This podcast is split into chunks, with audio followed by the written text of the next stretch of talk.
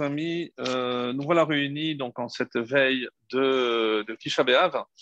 Alors, euh, puisque comme vous le savez, cette paracha de Devarim qui inaugure donc le cinquième livre qui est appelé aussi Mishneh Torah, la répétition de la Torah, puisque euh, il va différer de tous les autres, puisque ici c'est Moshe Rabbeinu qui va parler. On va essayer de s'attarder un petit peu sur ce début qui sort de l'ordinaire puisqu'on n'a pas la formule euh, habituelle, Vaïdaber, euh, Moshe, El Kol Ben Israël, les morts, etc., ou quelque chose comme ça. Donc on commence par une formule toute nouvelle, Eleha Devarim. Et évidemment, comme vous le savez, cette paracha de Devarim est toujours, toujours lue la veille de Tisha B'Av. Donc forcément, il y a un lien et on ne peut pas parler de la paracha de Devarim sans parler de Tisha c'est ce que euh, on s'apprête à faire donc euh, nous aussi ce soir. On va essayer de voir un des aspects de cette paracha par rapport à un point que l'on va essayer après de relier Bezrat Hashem avec euh, l'essentiel du 9 Av. Alors que les choses soient claires, donc on n'a pas l'habitude de faire un cours de, de halakha, donc, mais on sait très bien, puisqu'on l'a rappelé, que depuis l'entrée du mois de Av, donc il y a une diminution de la joie. Donc on va crescendo jusqu'au 9 Av. Et cette année, il y a une particularité. En effet, euh, généralement, en tout cas pour les Sfaradim, il y a ce qu'on appelle la notion de, bon, pour tout le monde d'ailleurs, Shavua Shechalbo. C'est la semaine pendant laquelle va tomber Tisha Av. Donc, si ça tombe un jeudi, donc la semaine s'appelle depuis samedi soir jusqu'au 9 av, jusqu'au jeudi. Donc, toute cette semaine, il y a des restrictions extrêmement sévères. Donc, on n'a pas le droit de se laver, de mettre des habits propres et repassés. Donc, euh, c'est extrêmement sévère. Donc, dans la configuration de cette année, comme euh, le Shabbat précède immédiatement Tisha il y a deux cas de figure soit lorsque le 9 Av tombe le Shabbat, évidemment, il est repoussé au 10, c'est-à-dire qu'on commence le 9 Av le samedi soir, ou comme cette année, le 9 Av tombe le dimanche. Donc la veille du 9 Av, c'est le Shabbat. Et qu'est-ce qu'il y a de si particulier? Alors, il y a quelques anomalies. Par exemple, nous savons très bien que le 9 Av commence la veille. Donc, même si on peut faire la Seuda Shelishit, donc on pourra, comme tous les Shabbatot, on peut faire la Seuda Shelishit, mais il faudra terminer impérativement avant le coucher du soleil. Pourquoi? Parce qu'on ne prend pas le risque d'entamer le coucher du soleil en sachant que ce coucher du soleil, entre les deux as, comme on appelle en hébreu, Ben Mashot, il y a toujours un safek. Donc c'est sûr que c'est Shabbat, donc on va faire toutes les rumrot, les mesures les plus strictes pour le Shabbat. Donc, on considère que c'est le Shabbat de tout point de vue, donc je n'ai pas le droit de faire des travaux interdits, mais je considère aussi que c'est peut-être le jour suivant. Et donc, si c'est le jour suivant, c'est déjà le 9 av, donc je commence à jeûner. Par contre, comme il n'y a pas de signe de deuil le 9 av, comme vous le savez, donc je ne pourrai pas me changer les chaussures avant la sortie des étoiles. À ce moment-là, je pourrais mettre des, chaussures en toile ou en plastique ou autre, et à ce moment-là, retourner à la choule, retourner à la Sina pour Arvit spécial, Arvit de, de Tisha B'Av. Certains préconisent de prendre les chaussures la veille de Shabbat, donc le vendredi, lorsqu'on va avant l'entrée du Shabbat, on va déposer ces chaussures à la Sina, et comme ça, dès que le Shabbat sort, je n'ai pas besoin de rentrer puisqu'il n'y a pas de Havdalah, donc ce n'est pas la peine de rentrer et de revenir.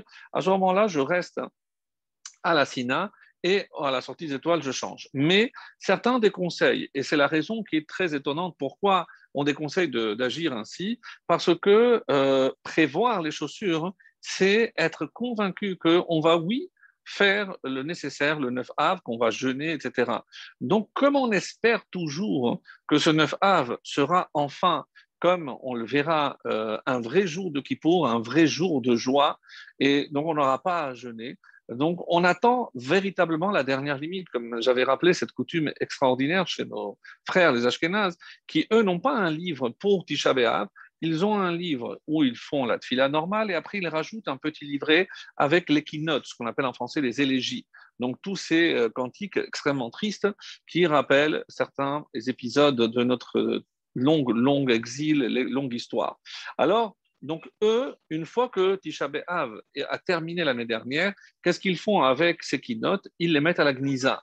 Et ils attendent la dernière, euh, la dernière, euh, dernier cara, on va dire, pour racheter le nouveau. Donc cette année, ou le jeudi ou le vendredi, ils rachèteront à nouveau pour euh, l'utilisation, parce qu'on ne peut pas évidemment l'acquérir la veille de Tisha B'Av étant, étant Shabbat. Donc c'est véritablement montrer on espère de tout cœur que d'un Tisha à l'autre, on n'ait pas besoin de jeûner. Et c'est pour ça qu'on va voir euh, avec cette paracha quelque chose donc euh, qui euh, nous intrigue. D'abord, pourquoi c'est celle-ci qui a été choisie pour précéder toujours? Et c'est aussi assez rare puisque ce Shabbat porte un nom spécial. Et c'est toujours le Shabbat où on lit la paracha de Devarim, puisque c'est par rapport à la Haftara cette fois-ci. Et la Haftara, comme vous le savez, est tirée du prophète Isaïe. Contrairement aux deux premières, qui sont les trois de malheur, qu'on appelait Tlata de Puranuta, avant d'entamer le cycle de la Nechama, de la consolation, avec Isaïe aussi d'ailleurs, mais la troisième, Chazon Ishaya, c'est la vision, donc celle qui a été choisie pour ce, Shabbat. Et euh, on va parler également un petit peu de ce prophète Isaïe, qui a eu euh, une vie extrêmement difficile et une fin plus que tragique. Et on va essayer de comprendre pourquoi. En tout cas, euh, le premier mot de l'Aftara est en Chazon. Donc ce Shabbat porte le nom de Shabbat Chazon.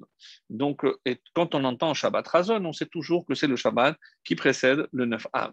Alors, voilà, ça c'était, disons, pour l'introduction, un petit peu le programme qu'on va essayer de suivre ce soir.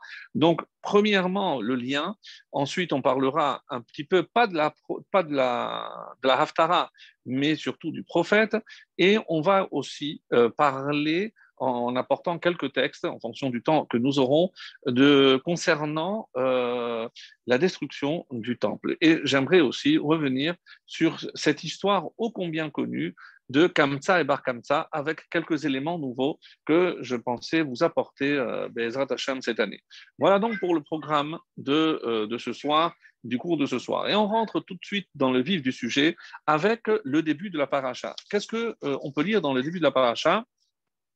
El Israël Be'ever Hayarden.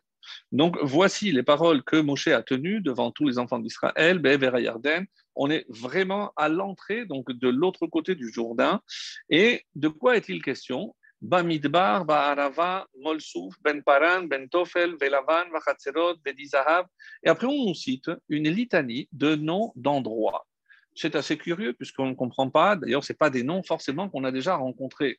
Et même dans euh, la paracha de Masé qui nous avait euh, détaillé toutes les étapes justement du peuple juif, non, on n'a pas entendu parler de tous ces noms.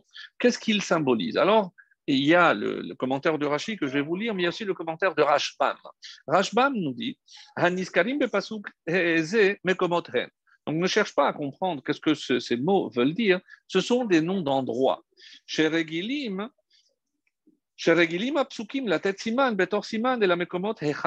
et chaque nom renferme une allusion par rapport à ce qui s'est passé à cet endroit. Kemo, vayashuvu vayachanu lifne piachirot, ben migdol ou ben hayam, lifne baal lachenomer be'ever yarden. Pourquoi? Qu'est-ce que de quel côté du Jourdain? Bamidbar. Donc sache que tu saches du côté. Donc d'après Rashbam, ce sont des précisions par rapport à l'endroit. Rashi ne voit pas du même œil et nous dit les filles shehen divre tochechot. Il faut voir dans ces premiers mots du livre de Devarim, on voit ici ce qu'on appelle des tochechot, des réprimandes. Donc plein de questions qui vont être posées par énormément de commentateurs. Attendez, vous êtes en train de me dire que Moshe s'apprête à quitter le peuple juif hein, pour préciser aussi, puisqu'on va voir le lieu, mais on va voir aussi le temps, de quel moment il s'agit, et on a la réponse dans la tradition, puisque on sait qu'il a commencé ses propos le premier Shevat. Et tout le mois de Shevat, 30 jours de Shevat, plus les sept jours de Hadar, puisque nous savons, connaissons la date de son décès, le 7 Hadar, donc pendant 37 jours, sans discontinuer, j'imagine que la nuit, il faisait une pause, mais il va tenir des propos, il va finir, comme on le sait, le livre de Devarim par des bénédictions, mais tout le reste, ce sont ce qu'on appelle des torechot. Pourquoi Moshe a-t-il attendu la fin de sa vie, la fin des 40 ans, pour faire des reproches au peuple. Pourquoi, quand euh, l'occasion s'est présentée, pourquoi il leur a pas dit pourquoi vous avez fait ceci ou vous avez fait cela? Donc, on est un peu étonné de, de, voir que Moshe a attendu presque 40 ans pour commencer à faire des reproches. Et encore, comment fait-il ces reproches? Par allusion. Il fait par allusion. Et alors, comme c'est marqué, C'est tous les lieux, tous les endroits où ils ont mis en colère, provoqué la colère divine. C'est-à-dire, c'est forcément par rapport à des fautes qui ont eu lieu dans ces lieux, dans ces endroits-là. Le fichar satama devarim, c'est pour ça qu'il a utilisé des, on va dire, des remazim, des allusions. Et pourquoi il a usé donc de cette tournure appelée des allusions? Pourquoi il n'a pas dit clairement Mi pene kevodam chez l'Israël c'est par rapport à l'honneur qui est dû au Bnei Israël. Même lorsqu'on fait des reproches au Bnei Israël, même lorsque je m'apprête à faire un reproche à un juif, donc il faut savoir ne jamais oublier l'honneur qui lui revient. Donc euh, attention à comment tu t'apprêtes à faire tel ou tel reproche. Bamidbar, et je vous invite à lire la liste, la suite de Rashi. Donc, qu'est-ce qui s'est passé dans le désert? Lorsqu'ils ont dit Ah, pourquoi on ne meurt pas dans ce désert?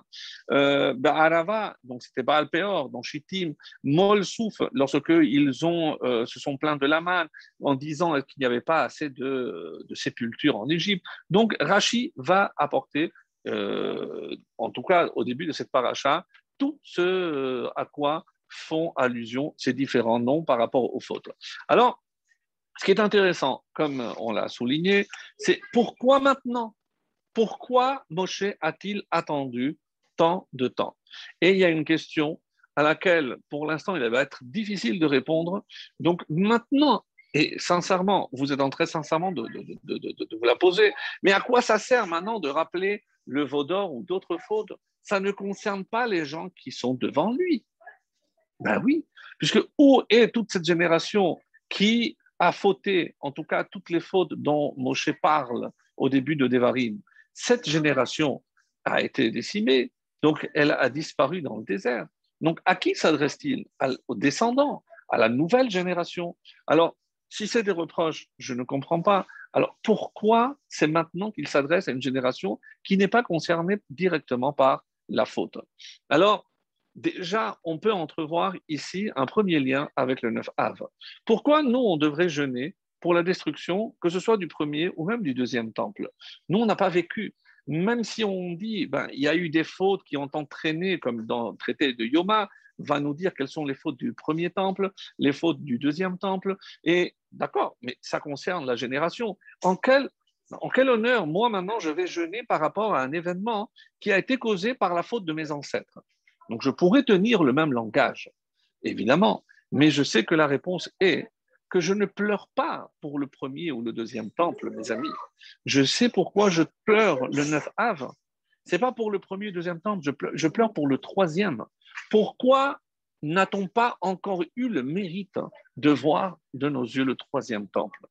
Donc, si je pleure, c'est parce qu'il y a quelque chose qui bloque évidemment l'arrivée du Mashiach, mais il y a aussi le fait que si la Shekhinah n'a pas encore euh, fait son apparition de nos jours, c'est que forcément, nous aussi, on a quelques petites fautes. On va euh, être gentil avec nous-mêmes, des petites fautes à nous reprocher.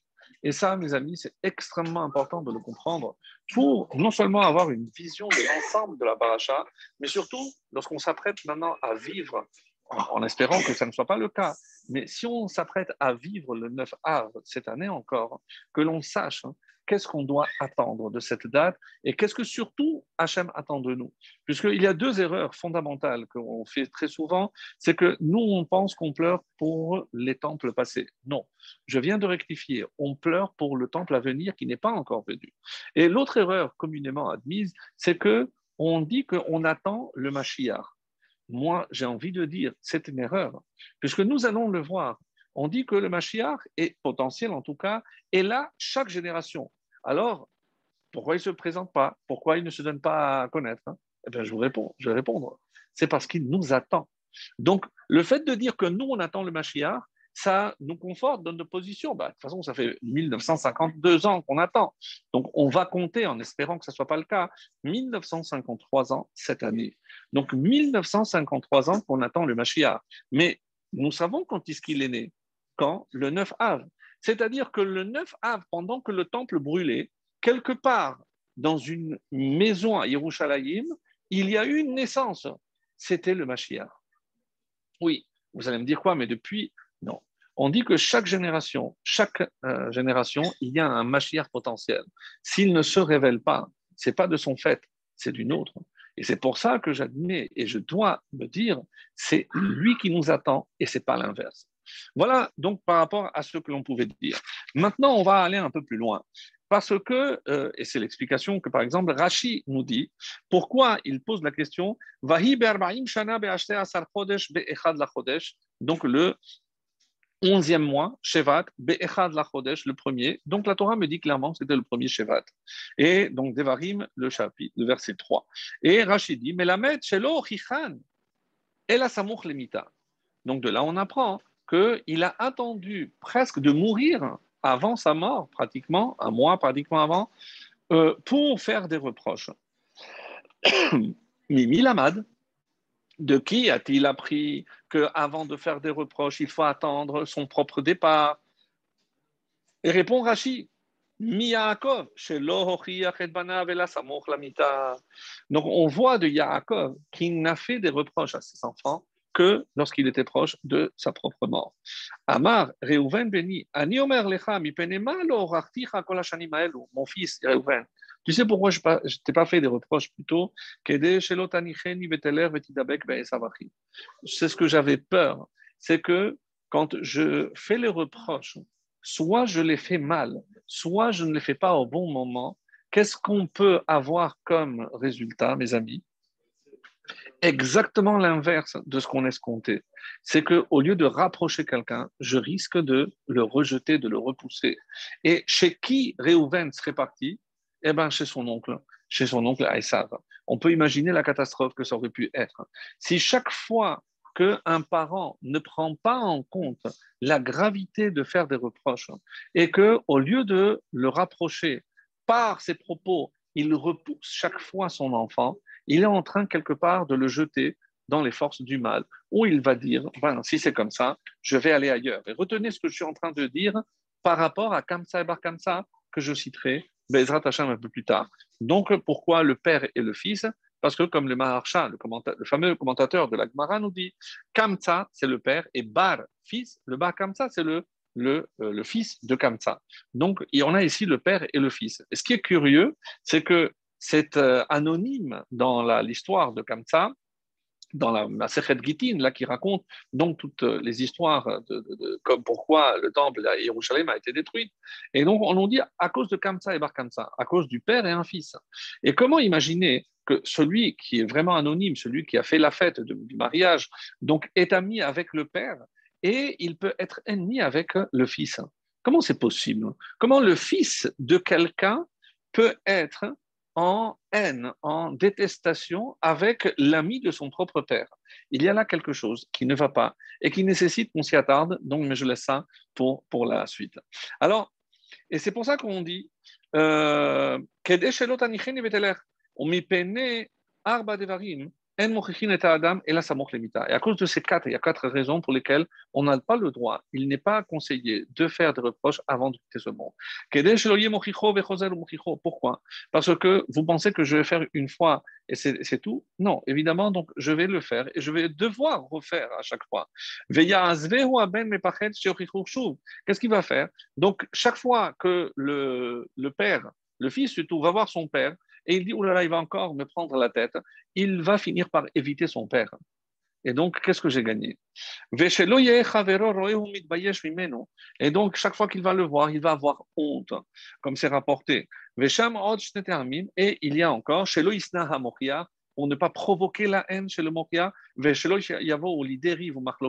et aussi la quatrième raison, de peur que ça ne s'envenime. Parce que, encore une fois, imaginons une réaction de quelqu'un à qui je fais des reproches, qui prend les choses très mal, et donc ça peut évidemment s'envenimer et finir en rix.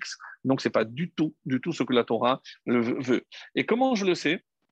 C'est rapporté dans le Shulchan Arour de Rabbeinu Hazaken, et il dit Shechata. Si je vois quelqu'un, quelqu'un, un proche, euh, un proche, un proche, d'ailleurs, mes amis, c'est tout juif doit être proche de tout, autre juif. Hein.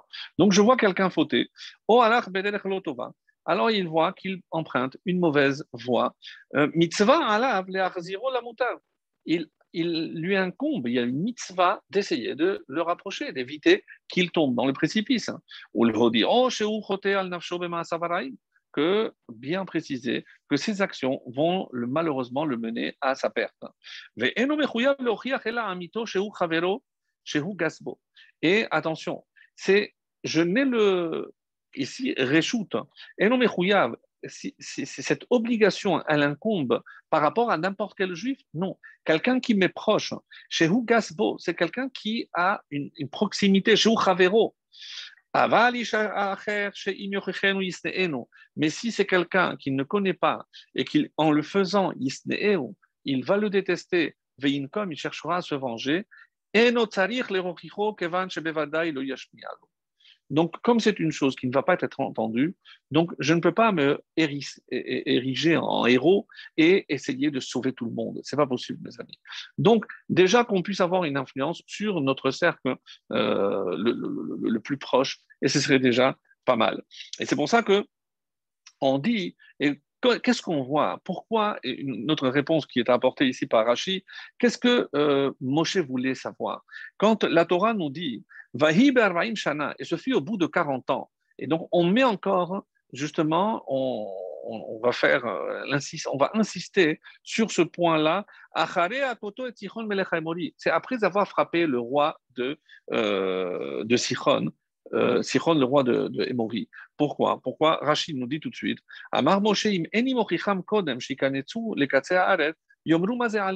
C'est-à-dire, si moi je ne fais rien pour eux, au nom de quoi je peux venir moi et commencer à leur faire des reproches Donc, pour pouvoir faire des reproches à, quelqu'un, il faut aussi lui apporter du bien.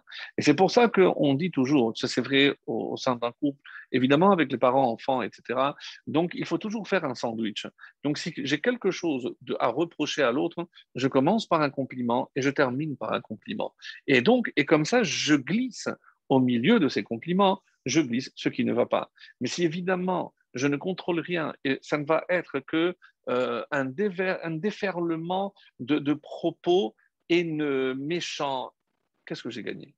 Qu'est-ce que j'ai gagné? Vous pensez qu'on va entendre? Et à force d'avoir cette réaction, plus personne ne va entendre et évidemment, ça n'aura aucun effet. Et ce n'est pas ce que la Torah nous recommande de faire. Alors, c'est pour ça qu'il y a marqué dans Devarim Rabbah, donc, qui aurait dû dire, faire les reproches? C'est Bilham. Et qu'est-ce qu'il aurait dû faire, Moshe? Moshe. Ah, et pourquoi on a inversé Et la réponse est magnifique. Bilham. Si c'était Bilham qui avait fait les reproches, qu'est-ce que l'Israël a dit? Bah, Sonné bah, C'est quelqu'un qui nous déteste. C'est normal qu'il ait des propos aussi méchants. Amar Qu'est-ce qu'il a fait Hachem? Yochichem Moshe. Bah, c'est Moshe qui va vous refaire les reproches. Et vous savez pourquoi? Regardez ce, mot magnifique dans le Midrash Rabbah, chez Ohavem, c'est parce qu'il les aime. Comme on va voir, et c'est le rabbi qui a rapporté ça, de Aharon, qu'est-ce qu'il faut pour rapprocher quelqu'un de la Torah? Ohev et ou Mekarevan la Torah. Si je n'aime pas l'autre, je ne peux pas le rapprocher à la Torah. Si je le fais par haine, et c'est malheureusement ce que l'on voit aujourd'hui. Donc, vous comprenez ici qu'on est en train de préparer le terrain au 9 av, parce que évidemment que euh, comment va apparaître cette haine? Il y a quelque chose d'intéressant. Comment je peux imaginer que je vais parler de haine gratuite? Pourquoi c'est gratuit? Ah, Je ne comprends pas. Qu'est-ce qu'il y a de gratuit dans la haine? Alors, vous savez pourquoi? Parce que toute haine, en réalité, est gratuite. Qu'est-ce que je suis censé détester? Pas la personne qui fait le mal, mais le mal lui-même. Donc, s'il y a une chose que j'ai l'autorisation de détester, c'est le mal. Et certainement pas la personne qui fait le mal et assimiler la personne au mal qu'elle fait parce que elle a certainement de bonnes choses aussi. Comme l'Agmara l'affirme, il n'y a pas un seul juif qui ne soit pas rempli de mérite comme une grenade. Quoi, n'importe quel juif, n'importe quel descendant de Abraham, de Yitzhak et de Yaakov. Oui, mes amis. Et c'est pour ça qu'on va voir la réaction excessive de la part d'Hachem, si on peut se dire, cela, c'est par rapport à la sanction que va être imposée au prophète Isaïe. Véritablement, de quoi se retourner, parce que c'est d'une cruauté terrible, terrible. Alors, donc, on va essayer de comprendre pourquoi. Simplement rappeler que chaque parole, chaque livre de la Torah, comme le dit euh, le, rabbi ici, kol, car kol Torah matrilim vekavod l'Israël. On fait toujours la louange d'Israël. Pourquoi? Parce qu'il dit, parce que euh, avala Torah docha ota le parashat be'alotra velo sefer. Parce que qu'est-ce qui a marqué? On aurait pu faire des reproches à un autre moment. Non. Pourquoi? Quand commence Bereshit, qu'est-ce que je dis? Bishvil Reshit, c'est pour Israël que le monde a été créé. Shemot, on va compter. Pourquoi? Regardez Rashi, Mitor parce que Dieu les aime, c'est pour ça qu'il les compte. Vayikra, il appelle. Pourquoi Hachem appelle Moshe? Leshon Chiba, pour montrer son amour à Moshe. Et Bamidbar, Mitor Riba Menaan. Pourquoi il va encore recompter pour nous montrer son amour? Donc, il n'y a pas d'exception. Si les quatre premiers livres commencent par des paroles d'amour et d'affection pour Israël, le cinquième ne peut pas faire, ne peut pas faire exception. Donc, qu'est-ce qui est enseigné ici? C'est que qu'est-ce qui a permis à Moshe de faire des reproches C'est la preuve qu'il les aimait tellement que, comme il allait faire des reproches une seule fois, parce qu'il ne voulait pas avoir cette relation avec le peuple, il a attendu la fin de sa vie pour faire ses, euh, reproches au béni Israël.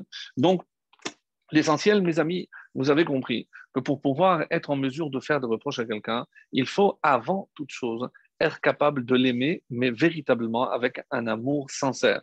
Et comme mon fils, quand euh, ça me fait mal de voir qu'il euh, il fait quelque chose de mal, c'est parce que je l'aime. Donc il faut aussi que dans les propos tels que je vais les tenir, eh ben, il y ait aussi euh, cet amour. Et en parlant de la, relation qui existe entre un père et un fils, hein, il y a un, euh, enseignement euh, très très beau qui est dû, voilà, je, l'ai trouvé, c'est le Netivot Shalom, le Rav de Solim. Euh, on l'avait souvent euh, cité, et on dit que dans la relation de père et fils, hein, puisqu'on va rentrer un peu plus avec Tisha euh, il y a trois catégories, il y a trois façons, trois types de relations entre le père et le fils. Hein. La relation la plus je parle d'un père normal. Donc, il, évidemment, il aime passer du temps avec ses enfants, il va essayer de s'occuper, faire les devoirs, euh, jouer avec eux. Mais à un moment donné, il va avoir un petit peu marre. Et heureusement que la maman est là. Je dis, bon, allez-y, chez maman, maman aussi, elle vous aime. Donc, il y a un petit peu une fatigue et on passe la main. Donc, mais c'est euh, une réaction normale. Deuxième catégorie, il va dire, c'est lorsque, par exemple, le parent, le père plutôt, s'absente. Il va travailler ailleurs, il va s'absenter pendant trois semaines, six, trois mois, peu importe. Donc, quelle relation il va avoir évidemment par le téléphone, mais de temps en temps, il va sortir les photos, il va les voir, il va se rendre compte donc qu'il est tellement attaché que la distance, ben, il sent l'absence de, ses enfants. Ça, c'est déjà à distance. Donc, il y a une distance entre le père et le fils. Et il y a une troisième catégorie qui euh, est plus dérangeante. Évidemment, nous et on ne souhaite à personne, c'est lorsque l'enfant tombe malade. Lorsque l'enfant tombe malade, le père ne va pas compter les heures, ne va pas compter les efforts pour aller courir de tout d'un médecin, d'un hôpital à l'autre. Il va veiller s'il faut veiller, il va rester à côté assis s'il, s'il, a besoin de le faire. Et imaginons qu'on a trouvé euh, quelque chose dans les intestins, par exemple, et il se trouve que le père hein, est chirurgien un cas rarissime. Mais qu'est-ce qu'il va faire? S'il y a quelqu'un qui va devoir opérer cet enfant, c'est moi son père. Autrement dit, c'est l'acte sublime d'amour, c'est lorsque, d'un point de vue extérieur, on aurait pu dire, mais comment un père est capable de faire cette opération à son fils, hein, avec le risque, avec tout Parce que c'est le summum de l'amour, c'est lorsque il va faire cette ablation, cette opération, appelez ça comme vous voulez. Eh bien, mes amis, le 9 avril, Hachem décide de couper. De couper les ponts peut-être, de couper la relation avec les Israël? Mais il y a un détail extraordinaire qui est rapporté par notre famille. Lorsque, dans la Gemara, on décrit le moment où euh, ils sont rentrés dans le, dans le temple et euh, qu'est-ce qu'ils ont vu? Ils ont vu que dans les kérouvim, donc on parle du premier temple, il n'y avait pas l'arche, comme vous le savez, le Aaron faisait partie de ces cinq choses qui manquaient dans le deuxième temple, le Ruimetumim, le, la caporette, le, le Aaron, la, la, etc. Donc, euh, qu'est-ce qu'ils ont vu? Ils ont vu que les euh, les chérubins, étaient entrelacés. Et nous savons qu'il y a euh, un enseignement qui nous dit, lorsque les bénis Israël font la volonté de leur Créateur, alors les deux kérouvines s'enlacent. Et quand ils ne font pas la volonté d'Hachem, alors ils se retournent vers le Hechal. C'est autrement dit, ils se, ils se tournent euh, l'un face à l'autre. Ils ne sont évidemment pas euh, ensemble. Et quelle est la particularité, l'anomalie extraordinaire que l'on voit dans la destruction du temple? C'est lorsqu'ils ont sorti le Haron, et eh ben, qu'est-ce qui s'est passé? On a dit que les kérouvines étaient entrelacés. Alors, c'est assez étonnant. Pourquoi? Parce que c'est le moment de la destruction. C'est le moment où ils n'ont pas fait la volonté d'Hachem. Comment imaginer qu'il y avait cette relation qui, était comme une sorte de, thermomètre qui mesurait la relation entre le peuple juif et Hachem? Comment imaginer qu'à ce moment-là, il y avait un lien de proximité, alors que c'est à cause des fautes que le, temple a été détruit, le premier ou même le deuxième, peu importe. Certains pensent que c'est qu'il s'agit du deuxième temple. En tout cas, euh, comment expliquer cela? Alors, il y a une première explication, c'est celle du Rav euh, Shmulevitch, et qui donne une explication intéressante. C'est que euh, une semaine avant, lorsqu'ils se sont rendus compte que l'ennemi avait déjà franchi la, muraille et qu'il s'apprêtait à rentrer, alors que pour eux, Yerushalayim et le temple étaient imprenables, lorsqu'ils ont compris qu'ils s'approchaient à, à, pas gigantesque de la fin, ils ont eu un, élan de teshuva, mais qu'est-ce qui se passe? C'est l'exemple, c'est lorsque j'ai déjà tiré euh, la balle. Je ne peux plus l'arrêter. La balle était déjà lancée. Autrement dit, l'ordre de la destruction était déjà lancé. Mais au moment où ils ont senti que c'était possible, hein, le Rav Shmulevitch veut nous dire, hein, ils ont fait un élan de teshuva et à ce moment-là, ils se sont rattachés avec le Créateur. Et d'où il tient cet enseignement? Eh bien, précisément des, chérubins, parce que les kérouvim s'entrelaçaient. Et donc, c'est la preuve qu'ils avaient en quelque sorte repris cette relation extraordinaire et privilégiée avec Akadosh Baruch Ça, c'est une explication. Et il y a euh, une autre explication euh, par rapport à, ce que l'on vient de voir, c'est euh, justement le fait que euh, il, faut, il faudra voir hein, qu'est-ce qui se passe, pourquoi on dit que malgré tout, il y avait la Shekhinah, puisque si euh, les kérouvines étaient ensemble, c'est la preuve que la Shekhinah était encore parmi eux, qu'il y avait une relation. Et cette relation, on l'appelle la Shekhinah. Alors, pour cela, on va devoir faire un petit détour et euh, pour apprendre quelque chose d'assez étonnant. Euh, moi aussi, ça m'a surpris, mais euh, comme d'habitude, on a toujours l'espoir de trouver des petites étincelles. J'espère encore quelques-unes pour ce soir. En tout cas, qu'est-ce qui est dit? C'est un livre qui s'appelle Yarot Vash c'est fait dans, ce livre. Hein. et il nous dit la chose suivante. Euh, il, cite un verset dans, dans Lamentation de Echa, Balaila, et pleurer, tu pleureras cette fameuse nuit. Et euh, pourquoi il y a marqué Bachot Ivke deux fois Et on explique pour le premier temple et pour le deuxième temple. Et on sait très bien que c'est ce qu'on appelle Bechia et Dorot, puisque le, le, fameux premier neuf Av, il y a eu justement ces explorateurs qui ont pleuré sans aucune raison, Dieu a dit, vous avez pleuré sans raison, vous aurez une raison pour pleurer. Donc, Bechial et Dorot. Alors, il fait un calcul. Le, le Yarot vache. Et ce qui est très, très difficile, c'est qu'il va contre la Gemara elle-même, contre le Midrash. Donc, c'est très, très étonnant. Puisque d'après lui, le premier temple n'a pas été détruit, écoutez bien, le 9 av. Et oui, D'après ses calculs, il fait des calculs et même si encore une fois, on ne va pas essayer de concilier les deux, mais c'est l'idée qui est extrêmement intéressante. Qu'est-ce qui l'oblige à dire? Que ce n'était pas le 9 Av, mais comme vous allez le voir. Alors, pour le premier temple, donc un petit récapitulatif, le siège a eu lieu le 10 Tevet, donc ce fameux jeûne. La première brèche, comme c'est rapporté dans les prophètes, c'était le 9 Tammuz et non pas le 17. Le 17 Tammuz, c'est pour le deuxième temple. Par exemple, le deuxième temple, est-ce que vous savez quand est-ce qu'il a eu lieu, euh, a eu lieu le siège? Donc, ce n'est pas le 10 Tevet. Le 10 Tevet, c'est que pour le premier temple. Le deuxième temple, le, siège a commencé, d'après les, textes, le 22 Nissan. Mais le 22 Nissan, c'est le dernier jour de Pessah. Alors, comment imaginer qu'on ne pourra pas faire la Mimona et pour célébrer comme c'est Nissan, donc on a gardé le 10 Tevet et on n'a pas fixé le 22 Nissan comme date du siège de Jérusalem pour le deuxième temple. Mais là où ça devient intéressant, c'est comme c'est rapporté cette expression Makal Shaked.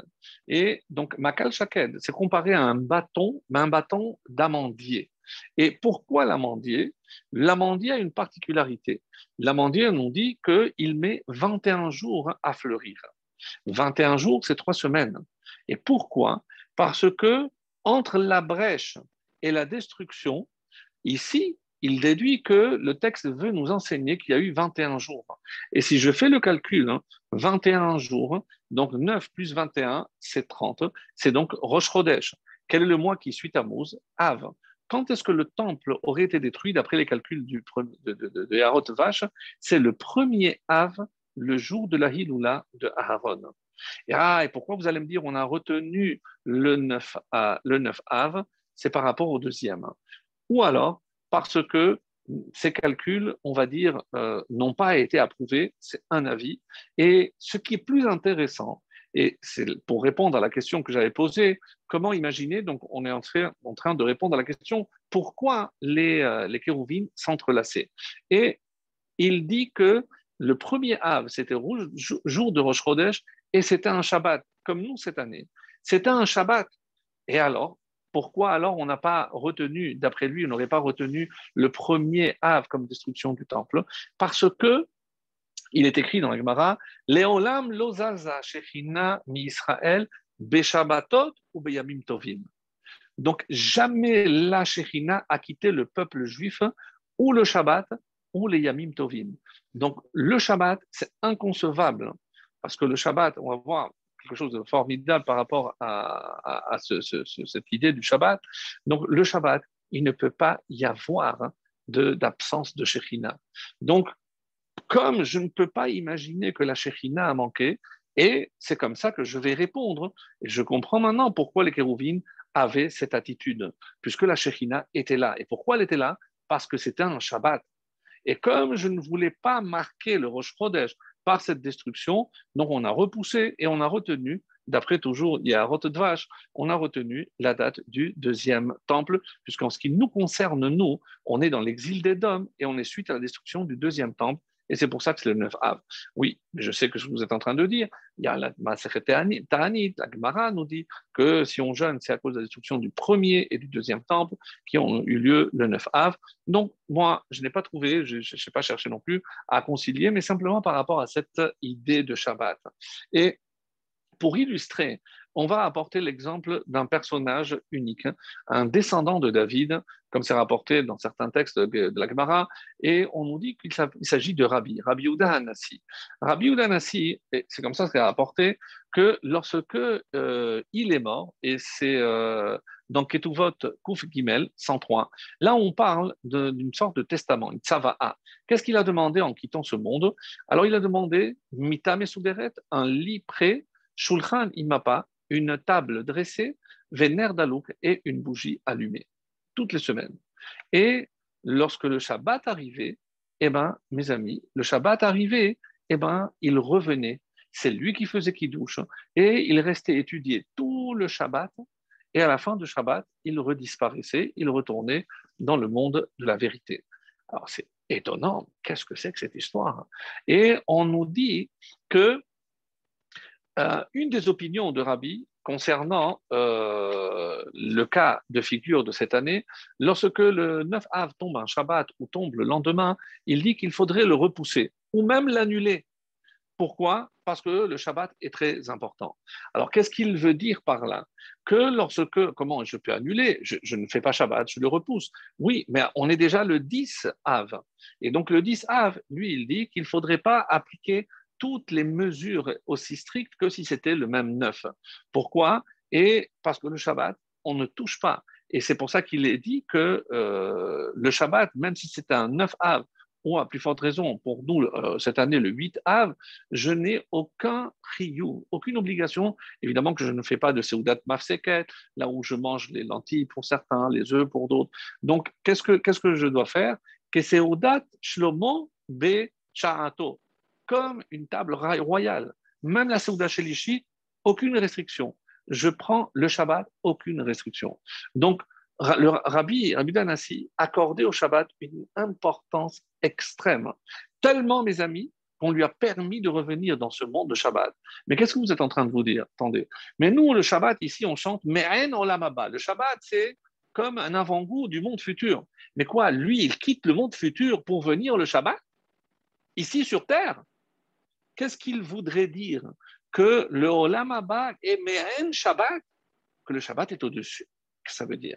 Et il y a un miracle extraordinaire qui a été fait à Rabbi Uda Anassi, juste pour vous montrer l'importance de Shabbat. Et si j'insiste, mes amis, c'est parce que ce Shabbat Razon peut si jamais on a compris l'essence extraordinaire, et là, comme vous le savez, que c'est le, le, du Harizal, le Harizal accordait au Shabbat une importance extrême.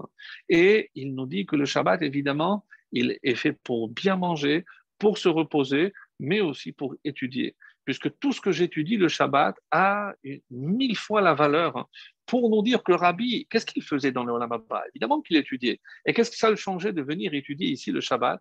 C'est pour nous montrer quelle est la valeur de l'étude, le Shabbat. Exceptionnel, vraiment exceptionnel. Alors, on nous dit que rabbi est mort un vendredi. Et donc, de tous les coins d'Israël, ils sont venus pour Salevaya, à Tipori, donc là où il a vécu les 17 dernières années. D'ailleurs, 17 dernières années, comme Yaakov Avinu, qui a vécu les 17 dernières années. Donc, il y a un parallèle assez extraordinaire. On reviendra d'ailleurs sur Yaakov. Quoi qu'il en soit, donc, tous les gens sont euh, accompagnés. Ils sont allés euh, jusqu'à euh, jusqu'à son, lieu de, sépulture, et ensuite ils ont repris. Mais on peut imaginer que ceux qui étaient venus de loin, donc euh, vu que le Shabbat allait rentrer, donc tout le monde avait éventuellement prévu une petite sacoche avec du vin et du pain, au cas où ils étaient pris sur la route. Et on nous dit que tout le monde a réussi à rentrer. Mais d'après le calcul, si les derniers, par exemple, jusqu'au sud, puisque Tsipori, c'est au nord, pour le temps de rentrer jusqu'au sud, normalement, il aurait dû être déjà minuit. Qu'est-ce qui s'est passé? Le soleil a dit, quelqu'un comme Rabbi qui a tellement fait pour le Shabbat, eh ben, le Shabbat va dire au soleil, attends, j'attends que tout le monde rentre pour qu'il n'ait pas à enfreindre le Shabbat et que tout le monde puisse rentrer chez lui, respecter le Shabbat. Mes amis, exceptionnel.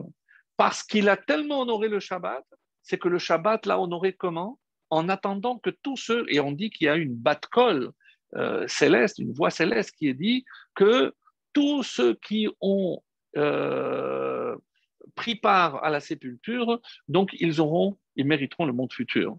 Et quelqu'un qui a adoré Rabbi, quoi? Rabbi est mort et moi je ne l'ai pas su. Donc il a, il était tellement triste qu'il est mort sur place. Il y a une batte-colle qui est dit, et un tel qui est mort pour le kavod, pour l'honneur de Rabbi, il, est, il entre aussi dans le monde futur. Donc, mes amis, c'est vrai, on est dans une autre dimension. Mais tout ceci pour nous montrer l'importance cruciale du Shabbat. Et si tous les Shabbats sont importants, le Shabbat qui précède, puisque Shabbat razonne, c'est le Shabbat de la vision. Si je vois ce qui me reste à faire, si j'ai envie de voir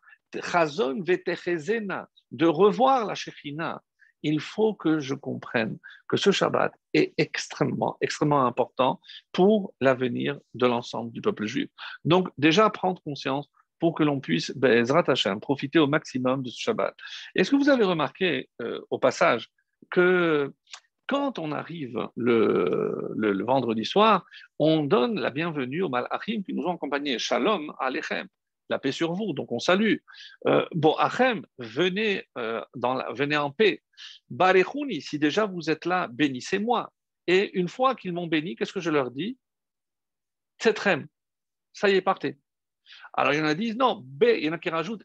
C'est pour ça qu'il y, a des livres. Betzetrem, non, lorsque vous partirez, parce que c'est trop sec, comment je, je, je, leur donne le rendez-vous, je leur donne la, bienvenue, pardon, et après, je, les, je, les, je dis, allez, rentrer chez vous. Mais pourquoi? Pourquoi je les, je, les, je les jette, en quelque sorte Tzetrem, ça y est, vous pouvez sortir, parce que maintenant que le Shabbat est rentré, je n'ai plus besoin de vous, je suis avec Hachem. Le, le, le sens profond de Shalom Alechem, c'est que j'ai besoin d'un accompagnement jusqu'à l'entrée du Shabbat. Mais lorsque je m'apprête maintenant à sanctifier le Shabbat, je suis en communion directe avec Hachem et j'ai plus besoin d'intermédiaire. Donc, vous, les malachim, vous pouvez rentrer chez vous. C'est très Shalom. Partez en paix. Je n'ai plus besoin de vous. Donc, c'est magnifique. Mes amis, ça prouve à quel point ce Shabbat est extraordinaire, où il y a une union. C'est ça la vraie Shekhinah. Donc, on a la possibilité de sentir cette Shekhinah eh ben, ça, ça passe par, par, euh, par le Shabbat. Alors, je voudrais, comme je l'ai annoncé aussi, euh, revenir sur, euh, sur Yaakov Avinu. Pourquoi? Parce que s'il y a un personnage qui symbolise véritablement le, la galoute, hein, c'est Yaakov Avinu. Yaakov Avinu qui a passé énormément de temps en dehors d'Israël, ces dernières années en Égypte, etc. Et il y a un texte magnifique hein, où, comme vous le savez, euh, au moment où il a lutté contre l'ange. Alors, lutter contre l'ange, c'est l'ange de Esav. Et l'ange de Esav a eu le dessus, puisqu'il n'a pas réussi à le vaincre, mais il lui a tordu euh, le, guide Hannaché, traduit communément par nerf sciatique, mais ce n'est certainement pas que le nerf sciatique, c'est tout, tout, un nerf qui termine dans les parties génitales de l'homme. Donc, et euh, il y a ici une allusion, puisque avant déjà cette lutte, rappelez-vous un épisode où il a vu l'échelle, la fameuse échelle de Yaakov. Quand dans la paracha de Vayetse, il est sorti et il a vu donc cette fameuse échelle. Qu'est-ce que le Midrash dit à ce propos? Qu'est-ce que c'était quoi ces anges qui montaient et qui descendaient? On dit qu'il a vu, Dieu lui a montré, qu'est-ce qu'il lui a montré? Tous les exils de ses enfants. En effet, qu'est-ce qu'il a vu?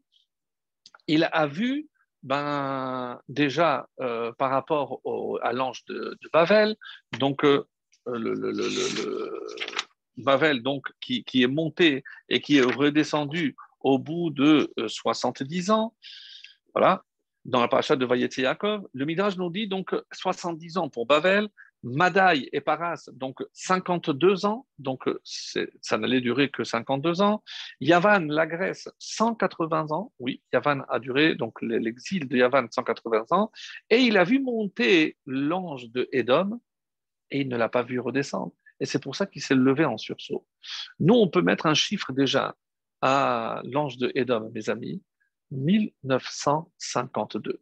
C'est ce qu'on a compté. Euh, le 9 av de l'année dernière. Puisque on compte par rapport pas à l'an 70, mais pour nous c'est l'an 68, Chayim, la valeur numérique du mot Chayim, comme si on a perdu notre vraie vie. Donc 68, eh ben, si j'ôte 68 à 2021, donc pour l'instant ne le faisons pas, mais si le cas se présentait, bien sûr, donc on devra compter 1952 plus 1 cette année encore qu'il faudra ajouter. C'est énorme par rapport à 70 ans. Donc c'est énorme. Donc, Yaakov Avinu, c'est le patriarche de la, de galoute. Et euh, par rapport donc à euh, ce que je, voulais dire euh, concernant Yaakov Avinu, et qu'est-ce qu'il a dit? Il a fait une promesse. Il a fait une promesse, et alors qu'il a vu, il venait de voir les, quatre galouillottes, et qu'est-ce qu'il demande à Hachem? Ushmarani oler s'il pouvait me protéger dans le chemin que je vais emprunter. Première chose, lechem lechol ou du pain pour manger et euh, un habit pour porter. Bon, ben, c'est le minimum, d'accord? Et ensuite, il dit veshavti beshalom, et que je puisse retourner en paix. Et il termine Veaya Hashem li l'Elohim. Et Dieu sera pour moi divinité. Donc, ici, l'explication est de Rabbeinu Bechaye, magnifique, qui dit Ici, qu'est-ce qu'il demande, euh, Yaakov Avinu? Il demande une protection, mais contre quoi? Et il fait un parallèle vraiment magnifique. Il dit Ushmarani baderech asher Donc, quel est le chemin que l'homme emprunte hein? Et qu'est-ce que c'est? Shomer Qu'est-ce que je dois protéger? Et on dit c'est le Lashon Hara. Shomer ulshono. Donc, Hachem, protège-moi que je ne fasse jamais du Lashon Hara. Et que représente ici l'Echem Lechol et Beged Milbosh? Beged, c'est pour protéger la nudité. Ça, on le comprend bien. Et l'Echem, on sait que c'est le symbole généralement de la femme. Pourquoi? On le voit avec Yosef. Le Potiphar lui a donné tout sauf le pain que je mange. Et regardez le commentaire de Rachi, c'est une allusion à la femme. Donc, quelle est l'interdiction de laquelle il veut être protégé Giloui Arayot, que ce, que soit toujours ce qui doit être couvert soit couvert avec le vêtement et que je n'aille jamais avec une femme interdite. Veshavti Beshalom. Donc, euh, le danger, c'est que j'ai à tuer ou qu'on me tue. Shfichut Damim. Et enfin, Veaya Hashem li Elohim, que Hashem seul soit mon Dieu, autrement dit, pas de Avodazara. Donc, qu'est-ce que Yaakov Avinu a demandé, mes amis, à ce fameux, fameux rêve? Et c'est ce qui est extraordinaire. Et parce que nous avons le Lachonara, comme le dit Rafet Chaim dans son introduction, que les choses soient claires, le Lachonara, c'est le symbole de la Atrinam. C'est parce que je déteste quelqu'un que je parle du mal de quelqu'un, sinon je ne le ferai pas. Donc la Shonara, c'est la destruction du deuxième temple. Et ensuite, j'ai Gilou Yarayot, Shirut Damim et Avodazara, c'est les causes de la destruction du premier temple. Et euh, d'ailleurs, on posera la question, pourquoi c'est à l'envers? Normalement, il aurait dû demander les trois choses, les trois causes de la destruction du, du premier temple et ensuite du deuxième. Oui, mais pourquoi il commence? Parce que ça a tellement perturbé et qu'il a compris que cette faute allait être tellement grave qu'elle allait durer 2000 ans, de, 2000 ans d'exil, mes amis.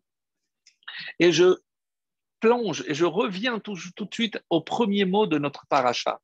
Elle est Qu'est-ce que nos rachamim nous disent? Vous savez de quoi avait peur Moshe Rabbeinu? Elle est, c'est les initiales de Avkat Lachon Hara. Est-ce que vous pensez sincèrement que Yaakov, Bechira Avot, celui qui faisait partie des, porteurs du char céleste, il, allait tomber dans, ces fautes-là Non, mais il avait peur de tomber même sur les petits détails de ces fautes. Et euh, la, Gemara donne des exemples. Par exemple, dans Baba Batra, page 10, est-ce que vous savez ce qui est écrit? Nous savons que quelqu'un qui se met en colère, c'est comme s'il faisait Avodazara. Donc aujourd'hui, on ne va pas aller se prosterner, mais quelqu'un qui se met en colère, et pire, s'il casse quelque chose qu'à Dieu ne plaise, c'est comme il faisait, il faisait Mamash Avodazara. Oui, c'est Avodazara. C'est la la Et ici, on dit Ma'alim enav Si je sais qu'il y a quelqu'un qui demande et je tourne la tête, je, j'évite de voir quelqu'un ou j'ignore que quelqu'un, quand il me tend la main, Et quel rapport? De la même façon que lorsque je m'énerve, c'est moi en avant, et eh bien là aussi, le pauvre, ben, écoute, moi d'abord moi et lui ensuite. Donc c'est très très grave. On dit par exemple à Gilou Yarayot, vous pensez que euh, Yaakov Avinu, il allait, il, allait un doute, mais on dit que, et ça s'appelle dans la Gemara, il y a un terme qui s'appelle Avizaraihu, c'est-à-dire les petits détails qui découlent de cela. Vous savez qu'il est interdit, évidemment, d'avoir une relation, mais de voir une femme de manière lascive, de sentir le parfum d'une femme, de d'entendre la voix d'une femme sensuelle. Donc tous ces dérivés qui font que Damim, évidemment, c'est faire honte en public à quelqu'un. Et on va s'arrêter pour les exemples ici, mais pour bien mettre euh, en avant et en exergue, mes amis, qu'il s'agit ici forcément de choses qui sont euh, tout à fait euh, possibles pour, pour nous tous d'ailleurs, pas que pour Yaakov Avinu. Alors, je reviens maintenant toujours avec Yaakov Avinu. Parce que, qu'est-ce qu'il est dit Et c'est l'explication du Rabbi Bechaye par rapport au fait que, euh, comme je l'ai dit, lorsqu'il a lutté contre cet ange, qu'est-ce qu'il, euh, qui s'est passé? Est-ce qu'on sait quelle date c'était? Oui, le Midrash nous dit, mes amis, que c'était le 9 Av. C'est le 9 Av que le Sar, l'ange tutélaire de Esav, a pris le dessus sur Yaakov. Et où est-ce qu'il a blessé? Il a blessé à la jambe, mais on a dit que c'est les relations interdites. Et la relation interdite, ça passe aussi par le mariage. Lorsque on ne respecte pas les clauses du mariage, que ce soit par Nida ou par tout le respect que l'homme doit à son épouse, tous ces détails qui font que malheureusement on devient boiteux, puisque c'est comme ça que Yaakov Avinu est sorti de cette lutte contre. Et juste après le 9 Av, il faut attendre quelques jours après le 15 Av, qui symbolise d'ailleurs hein, lorsqu'on a permis le mariage, donc on répare ce qui a été notre faiblesse. Comment? En érigeant le mariage en valeur suprême, parce que le mariage est une valeur extraordinaire. Et euh, retenez aussi, mes amis, dans Gitting, je vous invite à le faire, allez voir euh, les textes qu'on doit étudier le 9 Av. On dit à cause de Kamsa et Bar Kamsa, et j'espère encore avoir le temps d'y revenir, mais il s'agissait d'un mariage. On dit qu'il y a trois villes qui ont été détruites, donc l'autre c'est... Non, je ne le dis pas tout de suite, je reviendrai tout à l'heure. Donc, mais je reviens maintenant sur la lutte de Yaakov avec l'ange. Et c'était un neuf Av. Et à cause de quoi on nous dit Gid Hashan. Et regardez. Alken lo et Gid Voilà, et c'est à cause de, l'issue de cette bataille, c'est à cause de cela, Alken, lo ils ne mangeront pas et Gid Hanaché, le guide Hanaché. Et le Chida le Shlah Hakadosh, je pense qu'il cite un enseignement du Harizal, euh, en tout cas, je pense que c'est le Harizal, on nous dit Alken, c'est pour cela, pourquoi à cause de cette lutte qu'on a perdue avec l'ange de Esav, l'oyochlu, on ne mangera pas.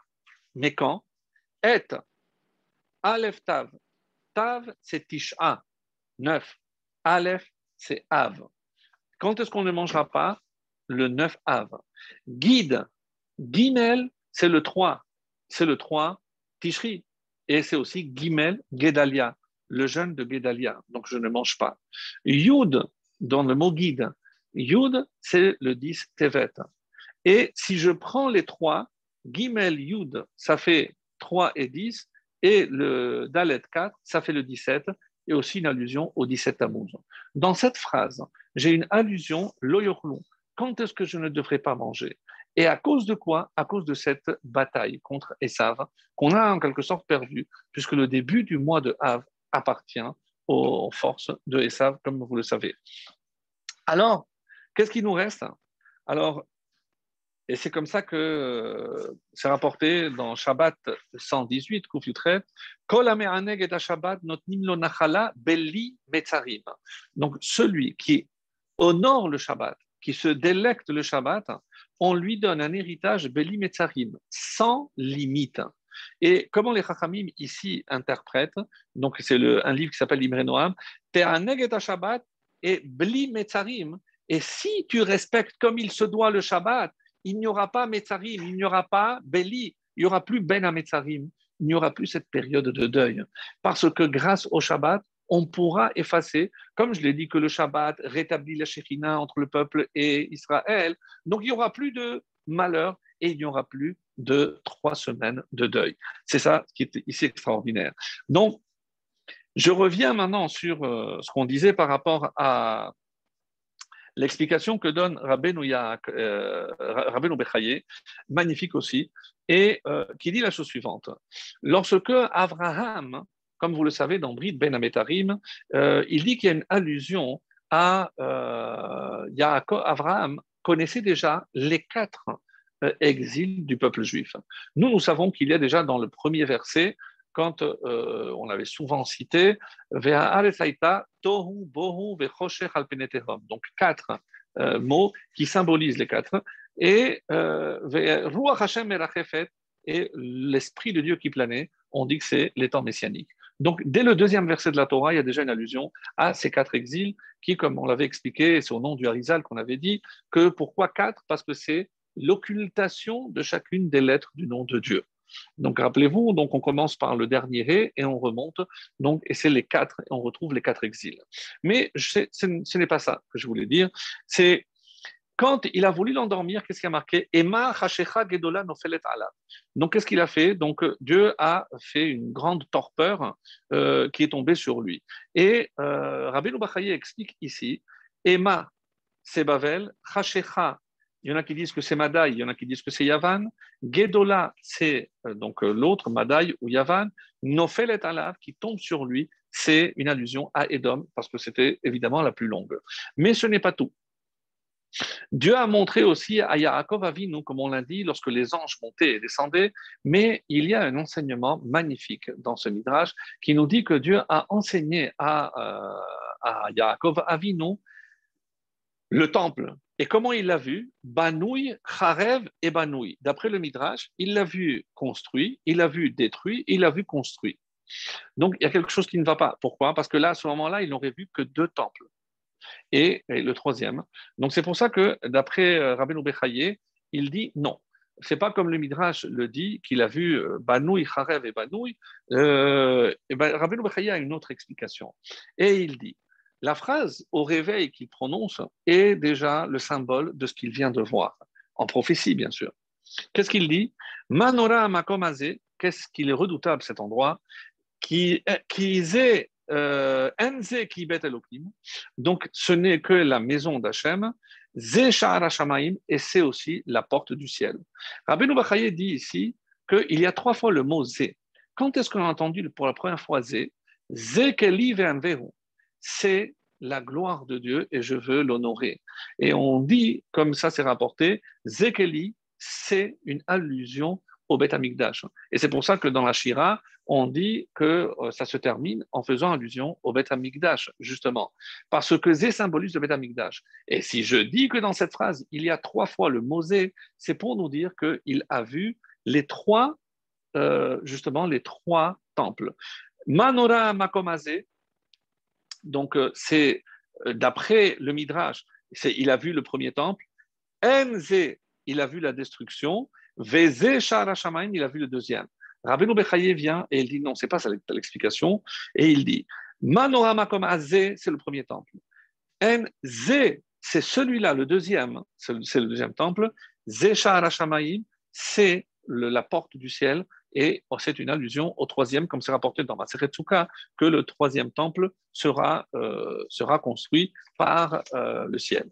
Et si déjà on en parle, vous savez que concernant euh, le fait de savoir qui va construire le troisième temple, il y a cinq avis. Oui, cinq avis. Le premier, c'est celui de Rambam. Rambam explique que c'est bon, il est rationnel, donc le troisième temple sera construit évidemment par les hommes. Pourquoi voulez-vous que ça soit autrement?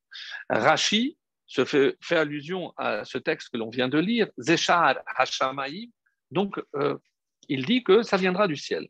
Autrement dit, c'est Dieu qui le créera. Troisième opinion, non. Le début sera fait par Hachem et les hommes termineront. Donc, les deux. Quatrième avis, non, c'est l'inverse. C'est les hommes qui commencent et c'est Hachem qui termine. Bon, on s'en sort pas. Vient le Ramchal, Rabbi Moshe Chaim Nutsato. Et lui, il donne une explication merveilleuse. Il dit non, on va concilier tous les avis. Comment? Alors il dit, il viendra du ciel, mais il sera construit par les hommes. Et on essaie de comprendre ce que le Ramchal dit d'une manière très très belle. Et entre autres, c'est une explication euh, que le Rav Kook attribue au Ramchal. Et il dit finalement, qu'est-ce que c'est le ciel? Le ciel, c'est le monde idéal ou on peut dire aussi c'est le monde des idées. Donc n'oubliez pas que d'abord il y a l'idée et ensuite la concrétisation sur Terre. Donc l'idéal, lorsque cet idéal sera concrétisé ici sur Terre, alors il se réalisera à travers les hommes. Mais il faut atteindre cet idéal. Et c'est quoi cet idéal, mes amis?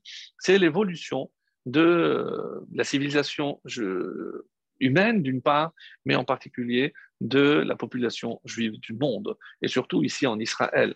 Pourquoi? Parce que tant que je n'ai pas créé cette union entre les deux, eh ben, je ne pourrai certainement pas espérer voir le temple.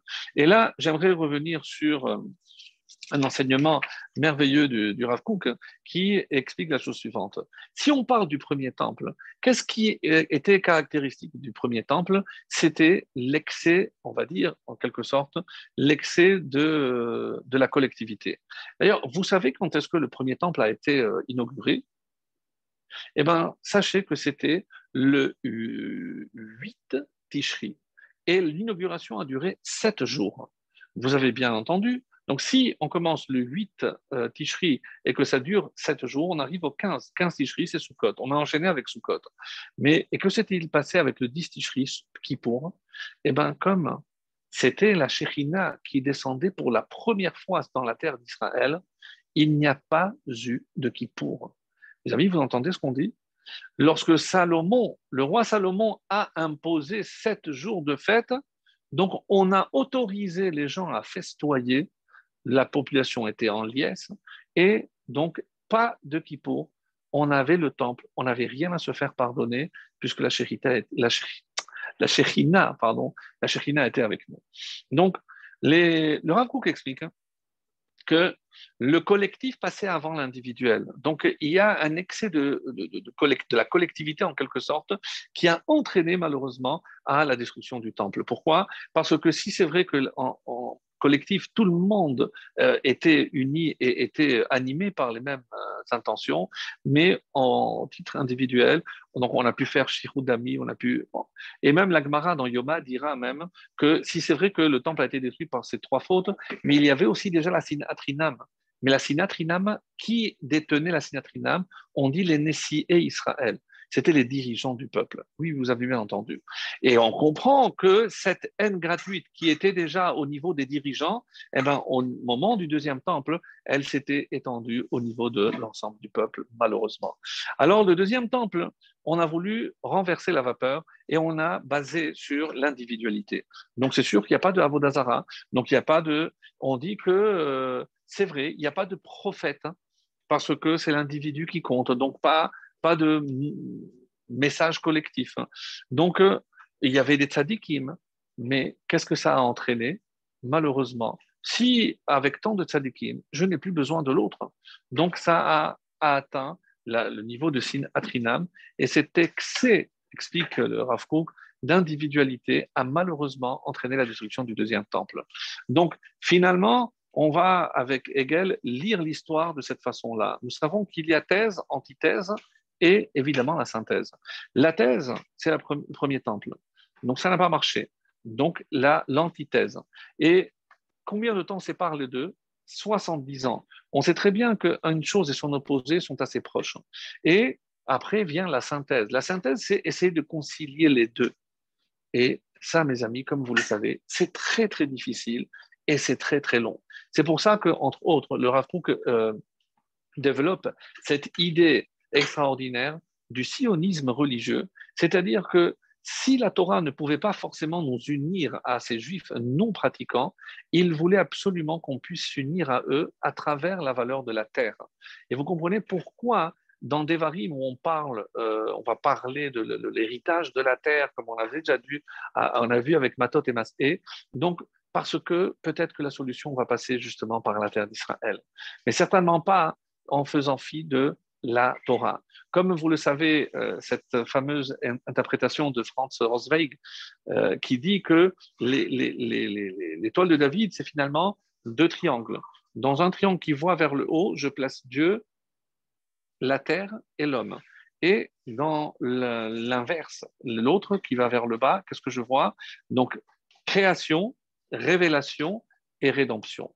Donc, lorsque la rédemption, je regarde les deux pointes, qu'est-ce que j'ai d'un côté? Rédemption, elle dépend de quoi? De la terre et de l'homme. Lorsque il y aura la réconciliation entre l'homme et la terre, la terre d'Israël. Et c'est pour ça que euh, le Rav a développé cette notion de sionisme que certains ont compris à sa juste valeur, d'autres malheureusement non, mais ça, ça reste évidemment quelqu'un d'exceptionnel, un grand penseur et un orthodoxe, malgré tout ce qu'on peut euh, dire par la suite sur lui, ça reste évidemment un, vrai orthodoxe. Je voudrais euh, rajouter, puisque le, temps va très vite, par rapport à ce que je disais sur le Shabbat, je voudrais euh, simplement, donc je ne vais pas tout lire parce que c'est trop long et c'est tellement beau, mais bon, je vous invite à le faire. On est la page 119b dans Shabbat et euh, on dit ici, on donne les différentes raisons pour lesquelles Yerushalayim, la ville de Jérusalem, a été détruite. L'Ochar vers Yerushalayim, la Bishvil chez Bitlou Kediat Shema? Non, ce n'est pas la première. Donc la première, c'est Abba qui le dit. Locharva Yerushalayim la Bishvil Shechilelu Ba et Shabbat. Vous savez pourquoi Jérusalem a été détruite? C'est parce qu'on a transgressé le Shabbat. Et il rapporte le verset. Il y a six autres raisons, euh, si ça vous intéresse, donc vous pourrez les lire. C'est parce que euh, on a négligé de réciter le schéma le matin et le soir.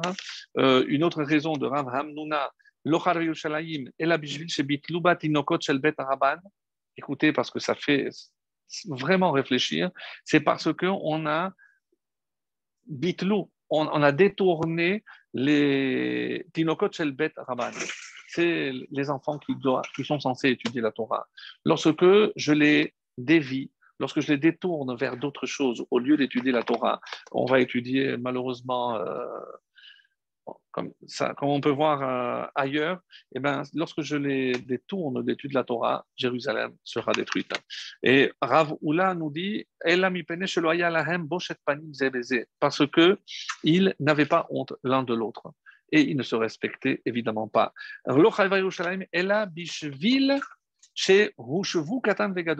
Parce qu'on plaçait grand et petit au même niveau. Et euh, ça, va encore euh, pire. C'est parce qu'on n'a pas fait des reproches les uns aux autres. C'est ce qu'on a vu évidemment. Et je termine par celle-ci.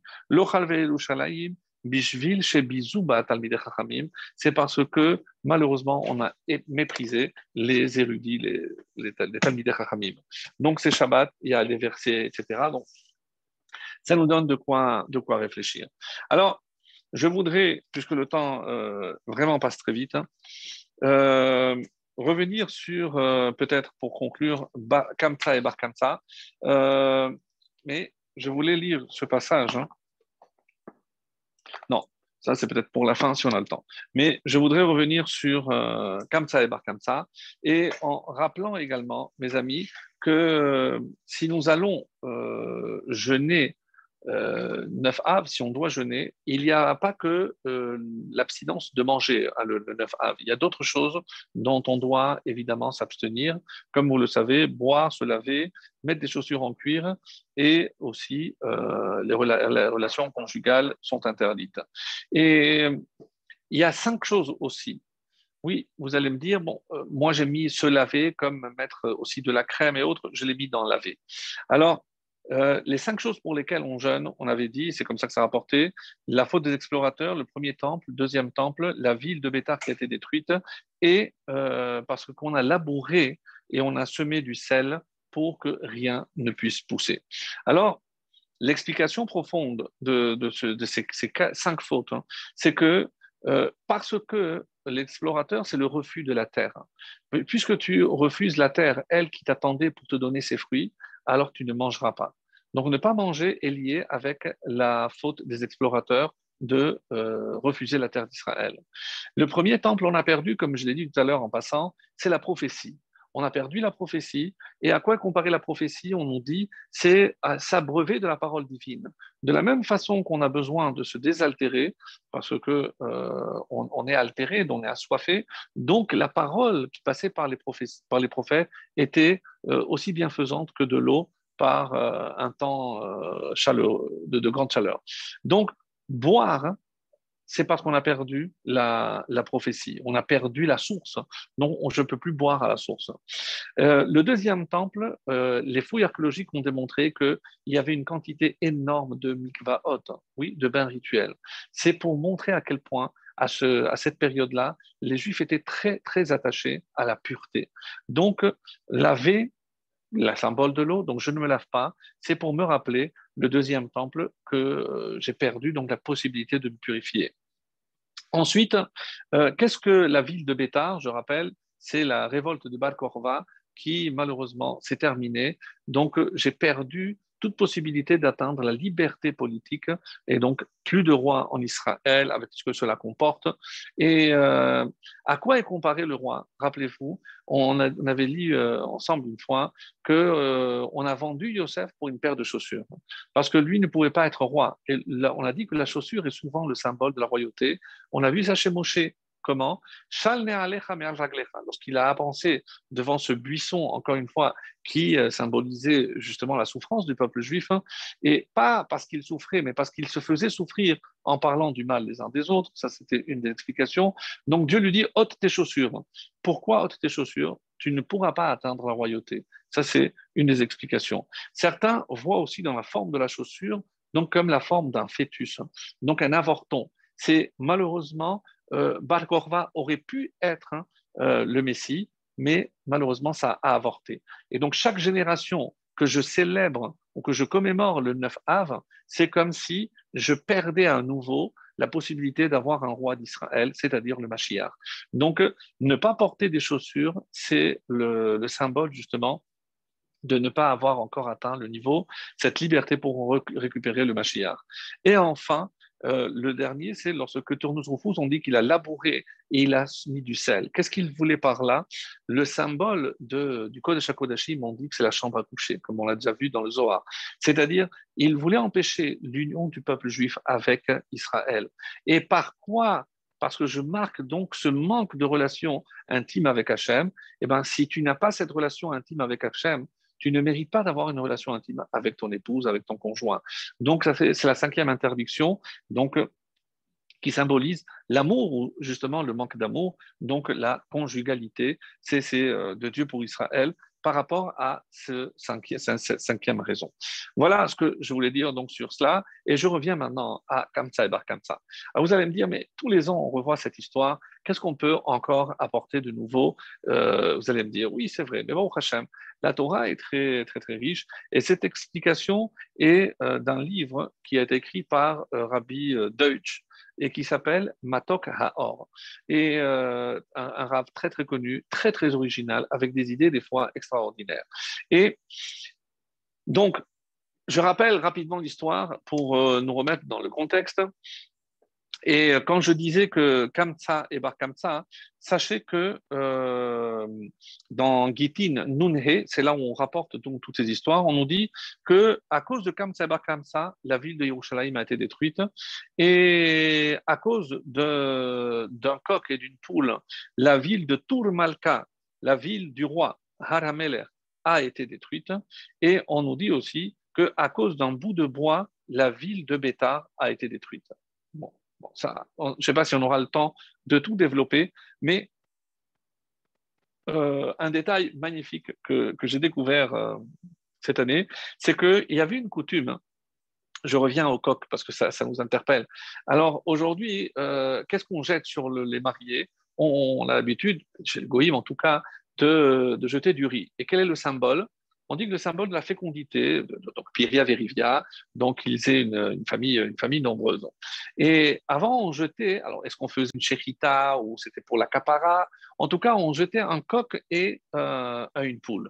Et quel était le symbole? On nous dit le symbole, le symbole de la fécondité. Pourquoi? Parce qu'on dit que euh, au temps du Machia, les femmes vont accoucher comme les poules. Donc, comme les poules peuvent mettre des œufs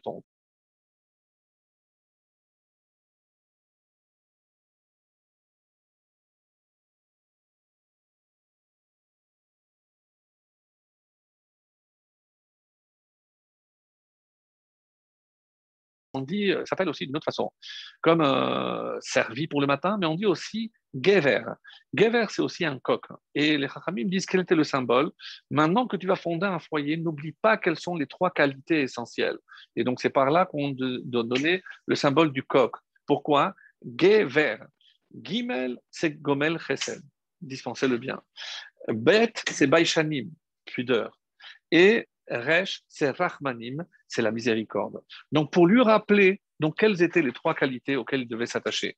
Et justement, on dit qu'il euh, y a une, garnison qui passait par là, ils ont vu le coq, ils ont voulu les prendre, donc ça fait une, bataille, donc, et ça a, été, euh, ça a été la guerre, ils ont appelé des secours, donc et la, ville de euh, comme ça a marqué, tout le Malka a été détruit. Et c'était encore pendant un mariage. C'est curieux. Euh, Kamsa Bar Kamsa aussi, c'était un mariage. Et euh, à Bétar, qu'est-ce qui s'est passé? On dit qu'à cause d'une poutre. Très rapidement, qu'est-ce qui s'est passé? À la naissance d'un garçon, on plantait un arbre. Et à la naissance d'une fille, on plantait aussi un arbre. Et donc, on dit que c'est avec cet arbre, après, on faisait les bâtons pour la roupa. Donc, c'était très important. On les gardait, on mettait le nom, la date, et chaque arbre était le temps que l'arbre prenne, donc le, temps que l'enfant grandisse. Et on dit qu'une fois, la fille de César passait par là, et une roue de son carrosse a euh, s'est cassée. Donc, euh, se trouvant, donc, ils ont vu un morceau de bois, ils ont cassé le bois, et ils ont pris pour réparer euh, réparer la, roue. Lorsqu'ils ont vu ça, comment ça veut dire qu'il ne va pas se marier? Alors que c'est vraiment des, superstitions. Donc, comment ils se sont battus, etc. Et comment ils sont pris à la fille de César? César a envoyé une garnison, etc. Et on dit que c'est à cause de ça que la ville de Béta, donc aussi pour un mariage, parce qu'ils pensaient qu'ils n'allaient pas se marier. Donc, c'est curieux que les trois causes tourne autour d'un mariage. Bon, ça c'était pour, euh, on va dire, euh, la, curiosité. Et pour revenir et pour conclure, donc, si, euh, si Dieu veut, avec cette, cet enseignement, comment expliquer que le, le, père était ami avec cet anonyme et le fils non? Alors, quand et surtout que ça ne répond pas bien à la question, c'est à Kamsa et Bar Kamsa, c'est à cause de Kamsa et Bar Kamsa. Mais en, fait, Kamsa n'était pas présent. Lorsque, en plein mariage, ou parce que c'était une erreur, peu importe, le, majordome s'est trompé, il a invité le fils au lieu d'inviter le père, et le fils s'est dit, bon, peut-être qu'il veut faire... Euh, qu'il veut faire la paix, mais si vous pensez vraiment qu'il fait la paix, vous vous habillez, vous arrivez au mariage, qu'est-ce que vous cherchez à faire la première chose, mes amis? Ben, vous cherchez la personne qui vous a invité parce que, d'abord, parce que vous êtes censé lui dire Mazal Tov, et parce que vous lui dites vraiment, je suis honoré que c'est vous qui avez fait, alors que je suis plus jeune, c'est vous qui avez fait le premier pas en m'invitant pour euh, faire la paix, etc. Donc l'autre aurait pu être pris de court. Qu'est-ce qu'il fait, ce bon monsieur? Il va et il s'assoit à table. Quand il est surpris par l'anonyme en question, qu'est-ce qu'il est en train de faire De manger? Quelle est la première réaction qu'il a? Combien ça coûte? Je te donne ma part. Mais qui t'a demandé de payer? Tu n'es pas un restaurant. Pourquoi tu n'as pas pensé peut-être à commencer à dire écoute, je m'excuse, je voulais te remercier et te dire Mazaltov Aucun mot. Et alors s'il est, alors s'il a été humilié, d'abord comment il sait que tout le monde l'a vu? Peut-être que pas tout le monde a vu son humiliation, et, ça, justifie de détruire le temple pour se venger. Ça prouve, mes amis, que ce bar Kamsa était pétri de midot exécrables et que finalement, et il avait raison en quelque sorte, cet homme-là, puisqu'on n'a pas dit à cause de lui, alors qu'il n'avait pas à le mettre dehors, mais vous, vous auriez vu, voulu de quelqu'un pareil dans votre fête, quelqu'un qui, parce qu'il est humilié, est capable de causer la perte de tout Israël et le temple d'Hachem. Mais vous imaginez quels sont les midotes de cet homme? Mais c'est incroyable, il a bien fait. Il ne veut pas de son argent peu importe le coût du mariage, il ne veut pas de l'argent de cet homme. Et vous savez pourquoi Et pourquoi personne n'a rien dit? Parce qu'il savait que cet homme était exécrable, qu'il avait des midotes terribles. Ah, mais comment c'est possible? Comment c'est possible que quoi? Comment c'est possible que le fils pouvait avoir en haine cet homme alors que le père était un grand ami? Eh bien, l'explication que j'ai découverte cette année, c'est magnifique. Et vous savez pourquoi? Parce que euh, et il apporte une preuve de Masechet Sota. On dit que euh, quand Moshe a envoyé les explorateurs, il a dit regardez si la terre est grasse ou pas. Hashemena imraza. Hayesh im S'il y a un arbre ou pas. Mais si la terre est grasse, il y a des fruits, alors euh, c'est sûr qu'il y a des arbres. Non. C'est-à-dire, si vous voyez les fruits, regardez parce que si les fruits sont bons, c'est sûr que les arbres sont bons. Comme nous, on a l'habitude de dire que le fruit ne tombe jamais loin de l'arbre. Mais attention, qu'est-ce qu'on est en train de dire ici? C'est que comment le fils a vu que son père était tellement ami avec cet homme et lui est devenu son ennemi? Vous avez dit, bon, ils ont fait des affaires qui n'ont pas marché. Le Rav Deutsch propose une réponse extraordinaire, vraiment magnifique. Et il dit, nous savons que pendant le deuxième temple, qu'est-ce qui se passait? Pourquoi on dit atrinam Parce que on semblait être amis, mais par derrière, dès qu'on pouvait mettre les couteaux dans le dos, on lui enfonçait un couteau dans le dos. Et vous savez qui a tenu ces propos-là? C'est Fabius Joseph dans la guerre contre les Juifs. Hein. Donc, euh, le matin, ils se disputaient entre la main, ils rentraient chez eux, ils se disputaient entre eux. C'est-à-dire, comment? Parce que, ah, mon ami, viens, je t'embrasse, comment vas-tu? Mais quand ils rentraient à la maison, comment ils parlaient de ce pseudo-ami? C'est un salopard. Je ne sais pas comment il fait pour réussir. Donc, il tenait des propos à l'inverse de ce qu'il laissait croire. Comment il a grandi ce fils? Ben, En voyant les propos que le père tenait à l'intérieur de la maison. C'est-à-dire, il a compris que son père, en fait, détestait cet homme.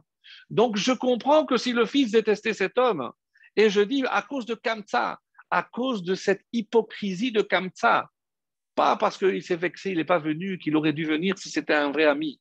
Mes amis, ce n'était pas un vrai ami. C'est ça ce que ici le Rav veut dire. C'est les hypocrites. Lorsque on fait semblant d'être amis à l'extérieur, mais qu'à l'intérieur, à l'intérieur de soi, à l'intérieur de la maison, on n'arrête pas de déblatérer sur tel ou tel. Des enfants sont à table, les enfants entendent ces propos. Donc, évidemment que si le papa peut encore faire semblant, le fils, il ne sait plus et il ne veut plus faire semblant. Alors, si il voit que son père, en vrai, il le déteste, lui, il va afficher cette haine. Et c'est pour ça qu'il a inoculé en quelque sorte, ce père, des midotes terribles dans son fils Bar comme dit le marchak, c'était le fils. Et on comprend que cet homme, lorsqu'il a fait sa fête, je ne veux pas d'un homme pareil dans ma fête, même s'il me paye ma fête. Donc, il n'a pas fait preuve d'orgueil ni rien du tout. Il a agi. Et c'est pour ça qu'il reste anonyme, parce que ça pourrait être n'importe lequel d'entre nous, mes amis. Donc, retenons cette leçon attention, et surtout, comme on a dit le Shabbat, faisons attention aux propos que l'on tient à table devant nos enfants, parce que sans le vouloir, on peut faire un mal terrible. Regardez ce que Kamsa a fait de son fils et regardez ce que le fils a fait du peuple d'Israël. Il a entraîné la perte. Donc, soyons plutôt comme Rabbi Akiva. Lui, lorsqu'il a vu les décombres, il a souri. Il a souri parce qu'il sait que même si ce peuple est capable, malheureusement, de tout ce qu'il a fait, mais il est aussi capable de bien. Il a vu les, décombres et il sait qu'Israël est capable de se relever, être capable de voir le bien, être capable de voir le bon, comme Hachem nous a montré, le Mashiach naît le 9 av, parce que la lumière apparaît et que cette lumière nous éblouisse et qu'on n'est pas à jeûner ce 9 av Bezrat Hashem. Shabbat Shalom en avance, ce Shabbat Razon extraordinaire que Dieu nous apporte avant d'avoir besoin de la consolation, la vraie rédemption. Bezrat Hashem.